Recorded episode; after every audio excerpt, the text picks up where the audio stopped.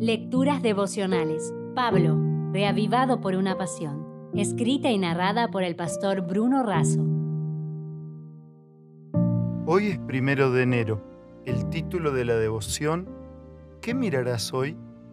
Y el pasaje bíblico se encuentra en Hechos capítulo 6, versículo 15. Entonces, todos los que estaban sentados en el concilio al fijar los ojos en él, vieron su rostro como el rostro de un ángel. Saulo tenía un pasado que lo condenaba y lo descartaba totalmente para ser un buen cristiano.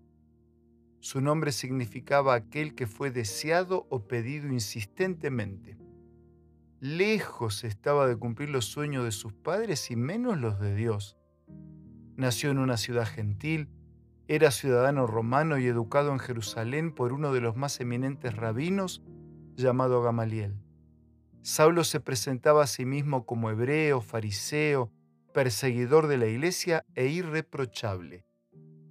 Saulo también había depositado toda su expectativa en la venida del Mesías, pero chasqueado, después de la muerte de Cristo se unió a los sacerdotes y los príncipes para perseguir y terminar con los seguidores de Jesús. Los dirigentes judíos habían supuesto que la nueva fe y el entusiasmo de los cristianos cesarían al clavar a Cristo en la cruz. Sin embargo, las escenas del Pentecostés y las posteriores mostraban una iglesia activa y poderosa.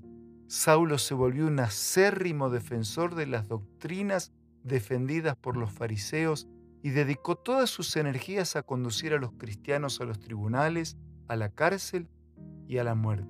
Sin embargo, ni las amenazas, ni las prohibiciones, ni los castigos parecían suficientes para apagar tanto fuego que ardía en el corazón de los nuevos creyentes. Hasta la persecución fue un recurso de difusión del Evangelio.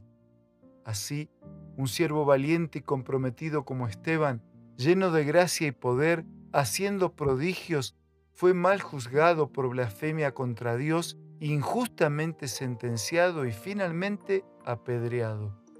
La muerte de Esteban pareció una derrota, pero Dios siempre escribe derechos sobre líneas torcidas. Su vida, sus últimas palabras, su semblante, sus gestos y su compromiso con la verdad conmovieron a muchos, incluso a Saulo. Y Dios transformó la aparente derrota en una resonante victoria.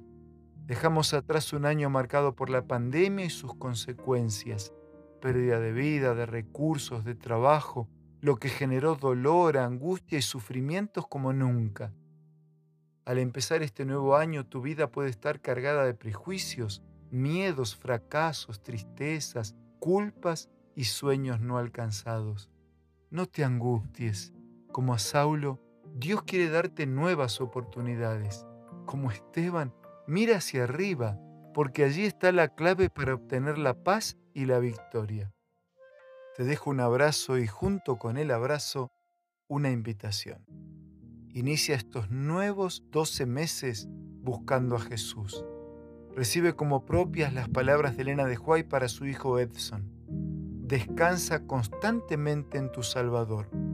Ve a Él en busca de sabiduría, de valor, de firmeza de propósitos y para todo cuando necesites. Si desea obtener más materiales como este, ingrese a editorialaces.com.